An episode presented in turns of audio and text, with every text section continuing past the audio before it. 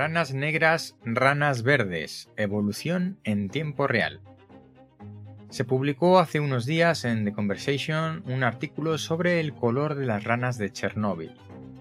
Es muy relevante porque en 10 generaciones de ranas se ha podido observar el cambio en las mismas por la radiación en términos evolutivos.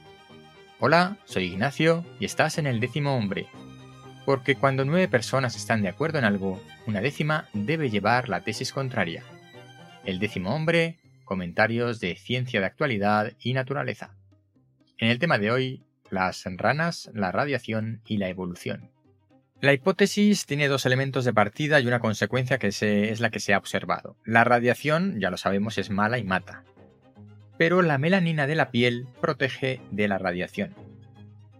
¿Cómo afecta esto a la distribución de las ranas en función de la cantidad de melanina de su piel y en función de eh, la cantidad de radiación?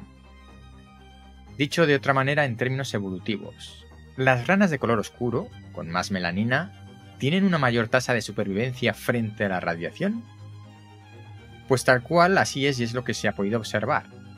Se ha visto que la coloración de las ranas, tras 10 generaciones, es diferente cuanto más se acerca o aleja uno de la zona del punto cero del accidente nuclear de Chernóbil. De esta manera, las ranas de color que son tradicionalmente verde, el tipo de rana que se ha estudiado, pueden tener colores más oscuros y son de color negro más cerca del punto cero radiactivo y su color se va aclarando hasta el típico verde según te vas alejando del punto cero.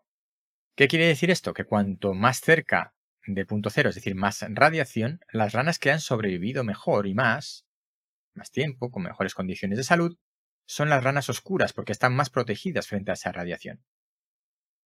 Y son las que se han reproducido más, por tanto, llegando a ser las ranas completamente negras en las cercanías del punto cero y según uno se va alejando del, del punto cero, el color de las ranas se va aclarando hasta llegar a una zona lejana donde no hay radiación y las ranas son mayoritariamente de color verde como han sido siempre. Así que esto es evolución en estado puro, en directo. Bueno, han hecho falta 10 generaciones de ranas, que se han completado en unos 35 años, que son los que han pasado desde el accidente nuclear de Chernóbil. Pero esto es evolución darwiniana en directo. Recuerda, las referencias enlaces en las notas del programa. Suscríbete si no lo has hecho. Si estás en YouTube, dale a la campanita. Nos vemos pronto. Esto es El décimo hombre.